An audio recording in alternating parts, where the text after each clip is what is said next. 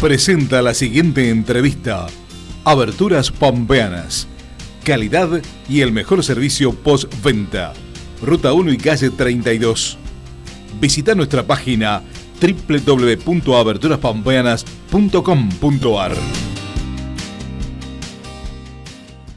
La respuesta sí estamos enfocados, tratando de, que esto no nos gane en el sentido de, que cambia por ahí de golpe muy rápido la situación epidemiológica, así que bueno, estamos tratando de estar concentrados en esto, mirando un poco la respuesta que hay a los testeos rápidos en los barrios, tratando de ver el comportamiento que hay de la población en las consultas que hay en los consultorios externos, tanto del sector público como del subsector privado, eh, en las guardias, eh, hablando con los colegas permanentemente, buscando de cuidar mucho los protocolos, porque bueno, tenemos también personal de salud enfermo, tanto en la parte pública como en la parte privada. Así que, bueno, tratando de, estar atentos, mm, generando mensajes permanentemente hacia la comunidad, pidiendo que sean lo más sinceros posibles a la hora de haber tenido contacto estrecho con, con algún positivo, porque eso nos ayuda enormemente a cortar la cadena de contagios. Así que bueno, un poco estamos así eh, y bueno, trabajando trabajando intensamente todo, todas las áreas. A mí me toca la parte, vamos a decir, prehospitalaria, o sea, todo lo que ocurre antes de que llegue el paciente al hospital, todo el esfuerzo puesto para que no lleguen, digamos.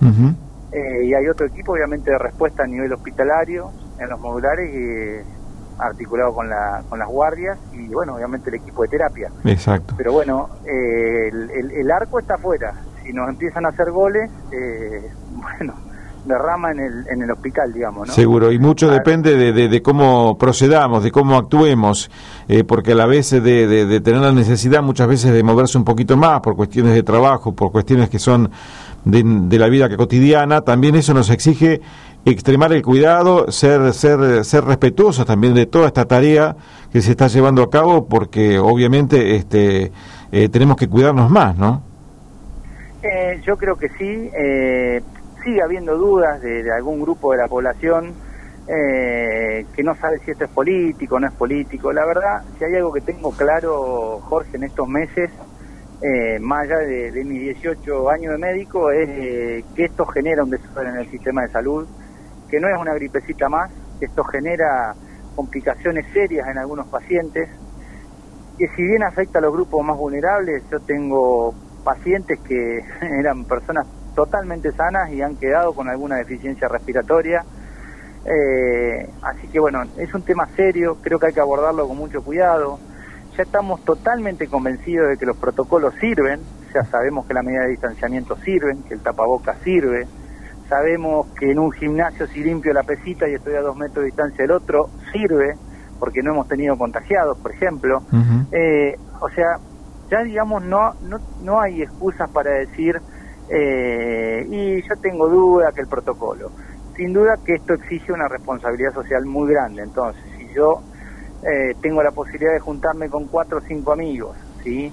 Eh, y lo puedo hacer al aire libre, hacerlo al aire libre. No compartan los mismos utensilios, no compartan las mismas cazuelas, digamos, el picoteo, viste, que uno claro. Mm, hacía clásico y que no pasaba de si alguno estaba con alguna enfermedad como si estaba con diarrea y bueno, nos contagiamos dos, tres días ya está. Bueno, acá no, acá el lío es más grande, entonces eh, algo, responsabilidad es fundamental. Algo tan sencillo, lo decíamos ayer, de, compartir con los amigos este, la cerveza y, el, el, el, eh, el, pocillito de, del maní, por ejemplo, ¿no?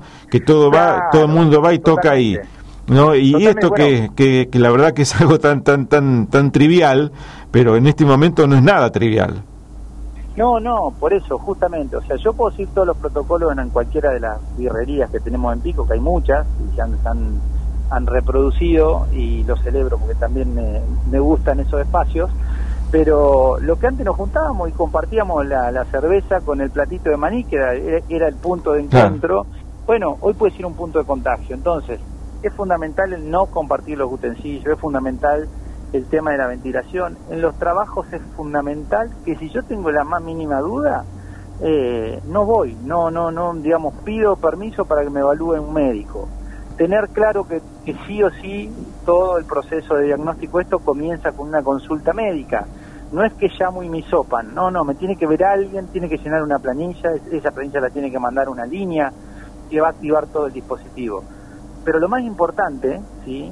antes que el hisopado es, si yo tengo duda me aíslo, yo y mi grupo conviviente por lo menos, me aíslo.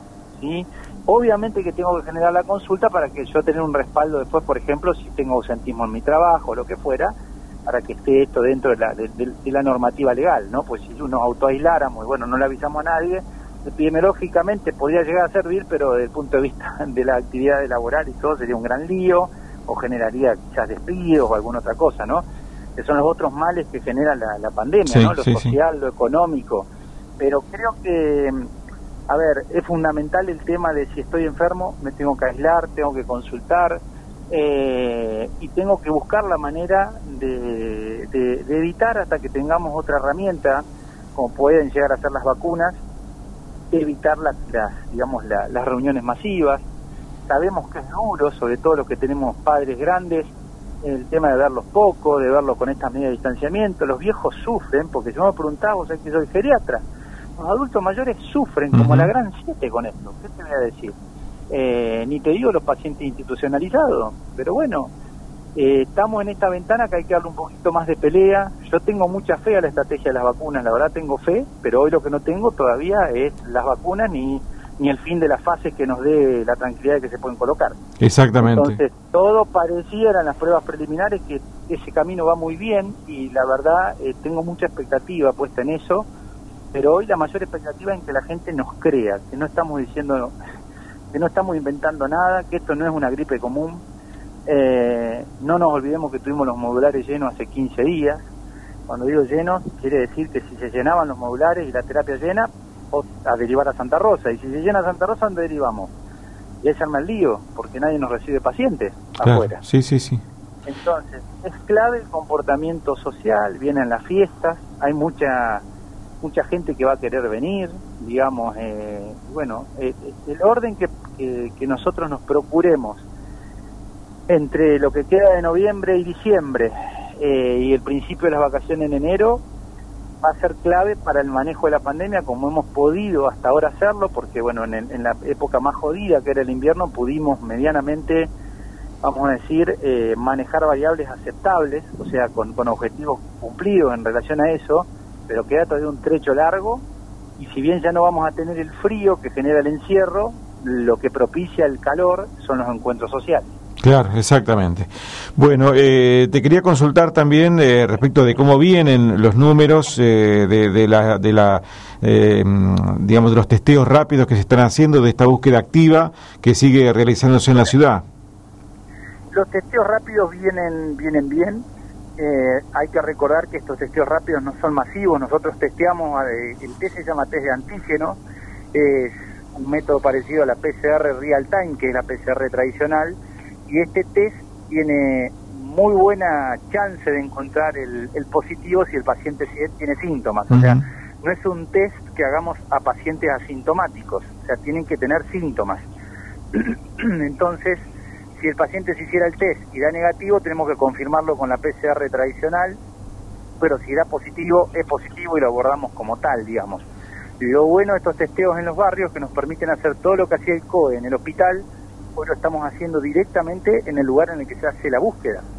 Y eso permite que quede referenciado ese barrio del paciente y quede referenciado al, al, centro de salud, digamos, de referencia, el control y seguimiento de ese paciente.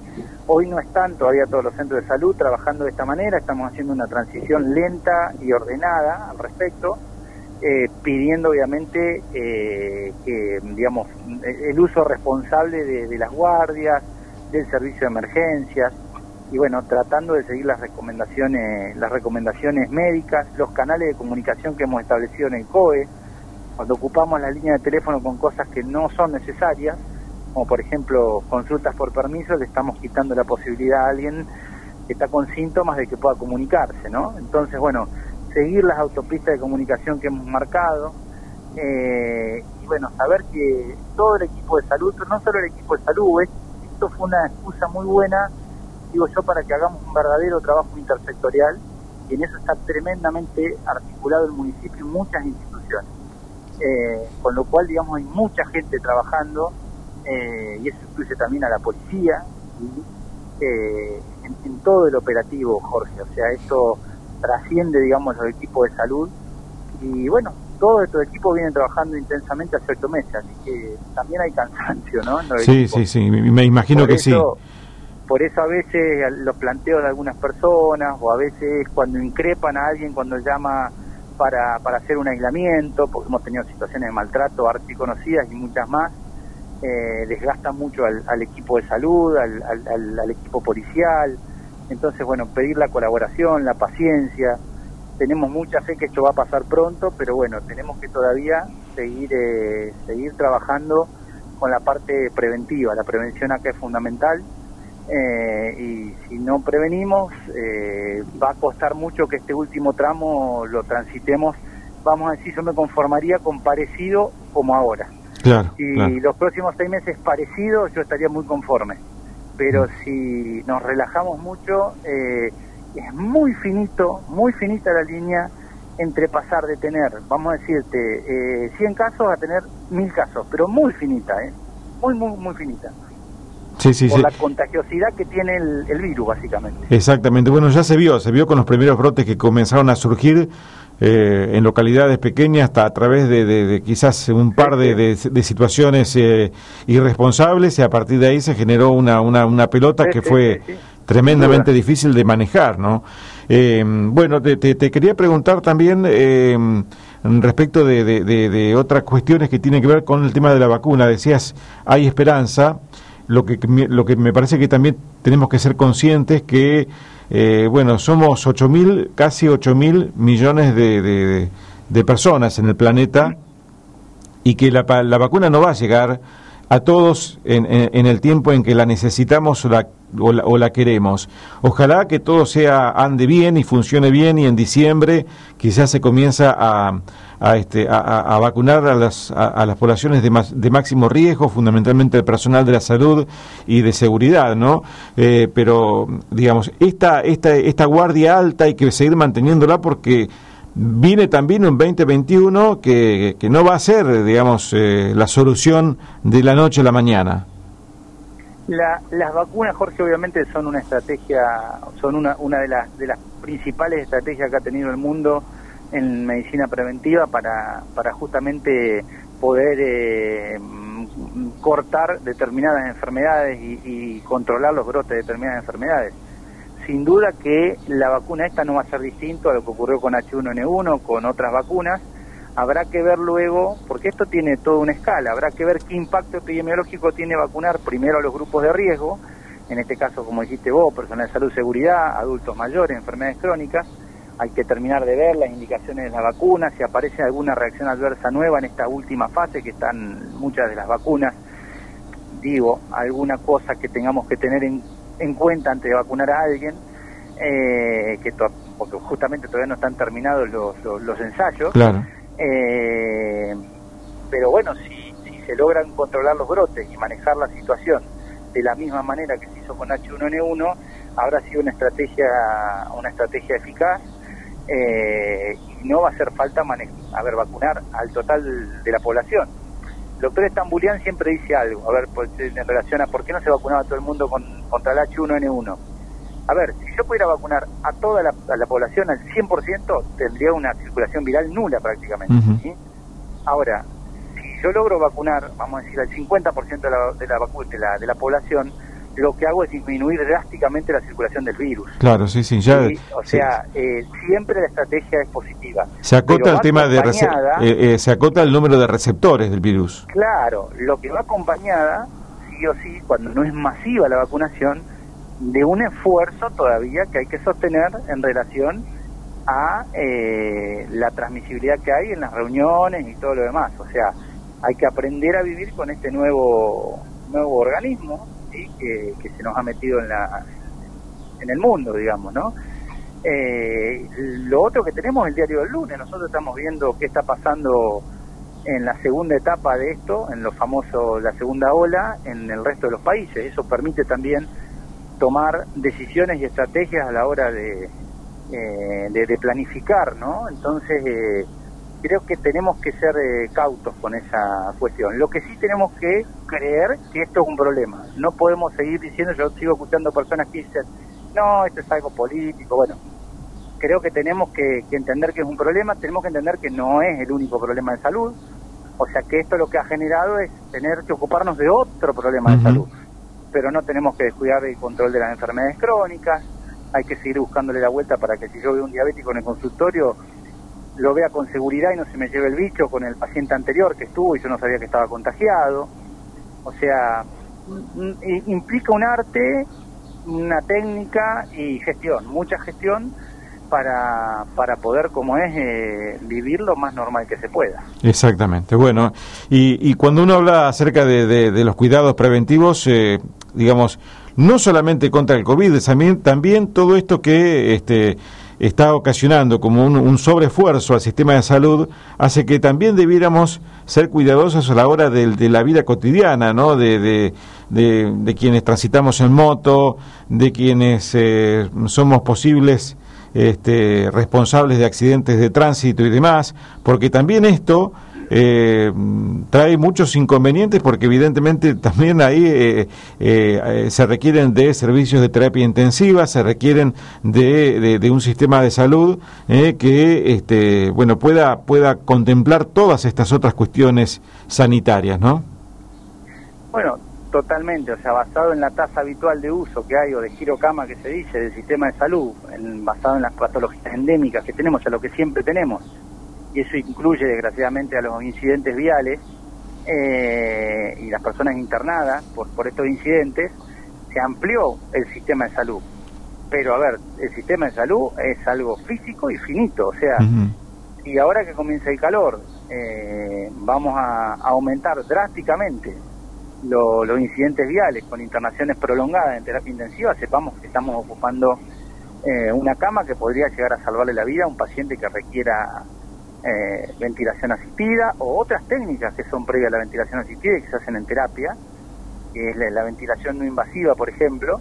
Eh, con lo cual, bueno, creo que hay que, cuando hablamos de responsabilidad, no hablamos solamente de lavarnos las manos, usar el tapabocas y el distanciamiento, sino hablamos también de si ando en moto, eh, usar casco, andar a las velocidades permitidas, si ando en auto, utilizar el cinturón de seguridad. Recordar que Pico, en los barrios más grandes, tiene niños muy chiquitos que corren en la calle, que juegan a la pelota. Eh, recordar que somos una sociedad que cuando no, tenemos días lindos nos gusta estar al costado de la ruta. Bueno, tratar de ser solidario con el vecino y cuidadoso, digamos, ¿no? Eh, y saber además que, digamos, cuando uno tiene un golpe en la cabeza por un sarcasmo y a toda velocidad, eh, no solamente está dejando un problema de salud, sino está dejando un problema en la familia y está, digamos, perdiendo la chance de, crecer, de desarrollarse y quizás de, nunca más ser como era antes, ¿no? Porque los golpes en la cabeza, vos sabés cómo son, Jorge, son, muy complicados, digamos, ¿no? Y bueno, hemos tenido eh, incidentes viales los últimos 20 días eh, a montones. Claro, sí, sí, sí, evidentemente. Eh, y, bueno, respecto de esto, de, del sistema de salud, eh, se podrán este, crear eh, hospitales modulares, se podrán comprar más respiradores, se, se podrán conseguir más, más camas pero lo que no se puede eh, aumentar de la noche a la mañana es eh, personal médico que tenga toda la capacitación, como por ejemplo para intubar un paciente, ¿no? Es, eso no crece, eso no puede crecer de un año a otro, ¿no?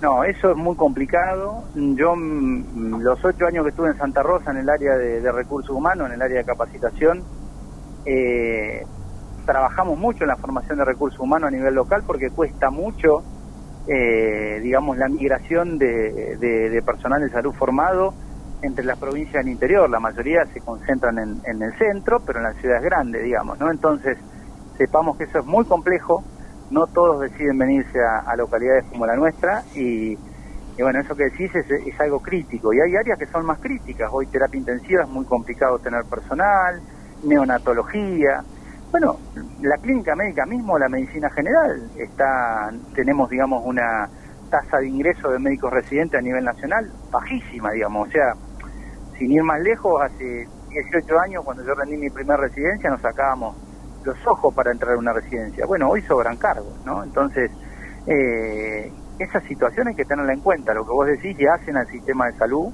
eh, y podemos tenerlas, mm, triplicar, dirías vos, los modulares, pero si no tengo quien quien me atienda al paciente, no vamos a ir a ningún lado, eso es, real. Exactamente. Bueno, muy bien, Marcos, como siempre, un gusto enorme charlar estos minutitos. Lo agradecemos especialmente porque, digamos, estás quitando tiempo para toda la, tremenda tarea que, que, llevas adelante conjuntamente con un grupo de, de personas este, muy importantes, de una estructura que realmente la provincia de La Pampa quizás no sea tan consciente, pero tiene una estructura detrás que ha hecho también posible esto, que hoy podamos tener eh, todo este seguimiento, todo este control y toda esta tarea de prevención que, no sé si tantas otras provincias pueden hoy eh, exhibir de la manera en que lo está haciendo, de la manera coordinada que lo está haciendo la provincia de La Pampa, ¿no?